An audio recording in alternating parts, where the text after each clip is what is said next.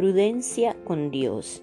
La prudencia se relaciona con otras virtudes como la tolerancia, la discreción, sensatez, cautela, sabiduría, madurez, discernimiento, mesura, compostura, templanza, tacto, precaución, equilibrio, ecuanimidad, entereza, serenidad.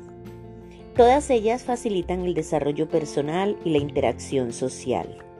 Sabemos que una virtud es una cualidad humana que permite tomar decisiones correctas en situaciones difíciles para su beneficio.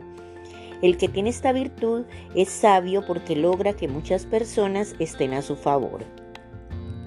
La virtud es una de las ramas donde el ser humano utiliza la razón y no es guiado por la emoción.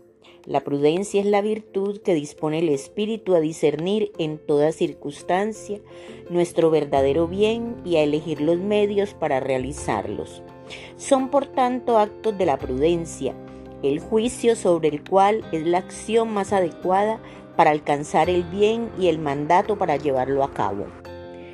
La prudencia se basa en la memoria del pasado, el conocimiento del presente y hasta donde el hombre le es posible en la previsión de las consecuencias de las decisiones. La verdadera prudencia es la que permanece atenta a las insinuaciones de Dios y en esa vigilante escucha recibe en el alma promesas y realidades de salvación. Proverbios 16:21 nos dice, el sabio de corazón será llamado prudente. En la Biblia la prudencia aparece en primer lugar como una propiedad de Dios. Yo la sabiduría habito con la prudencia.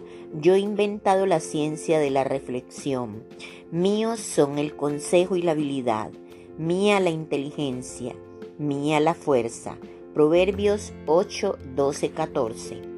Job exclama, con él la sabiduría y el poder, de él la inteligencia y el consejo.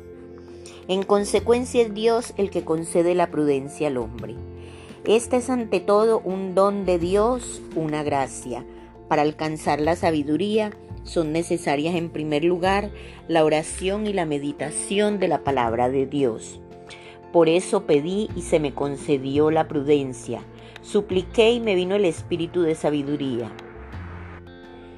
Pero comprendiendo que no podía poseer la sabiduría si Dios no me la daba, y ya era un fruto de la prudencia saber de quién procedía esta gracia, me dirigí al Señor y se la pedí.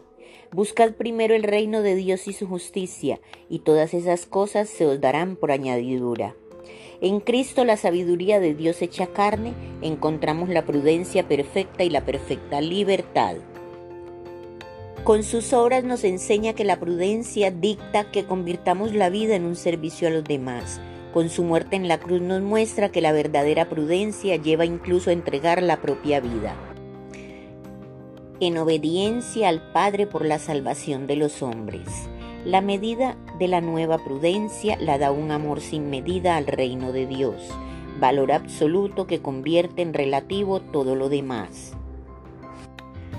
Por el reino vale la pena darle todo, hasta la vida misma, porque según la lógica divina, el que encuentra su vida la pierde y el que la pierde la encuentra. En consecuencia, muchas actitudes que parecen prudentes a los ojos humanos, en realidad son necias. Los actos propios de la prudencia son el consejo, el juicio y la decisión recta. Que Dios bendiga su día.